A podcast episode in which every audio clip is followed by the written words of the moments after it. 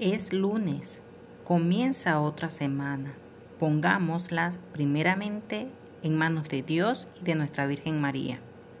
De esta manera, nuestros días serán bendecidos, de mucho entusiasmo, muchas energías maravillosas que atraerán hacia nosotros. Ahora que vamos a continuar con nuestros quehaceres y responsabilidades, los invito a continuar practicando y conociendo de nuestros temas, para así ser unos grandes ejemplos a seguir en la vida día a día. Feliz inicio de semana, feliz lunes. Dios me los cuide.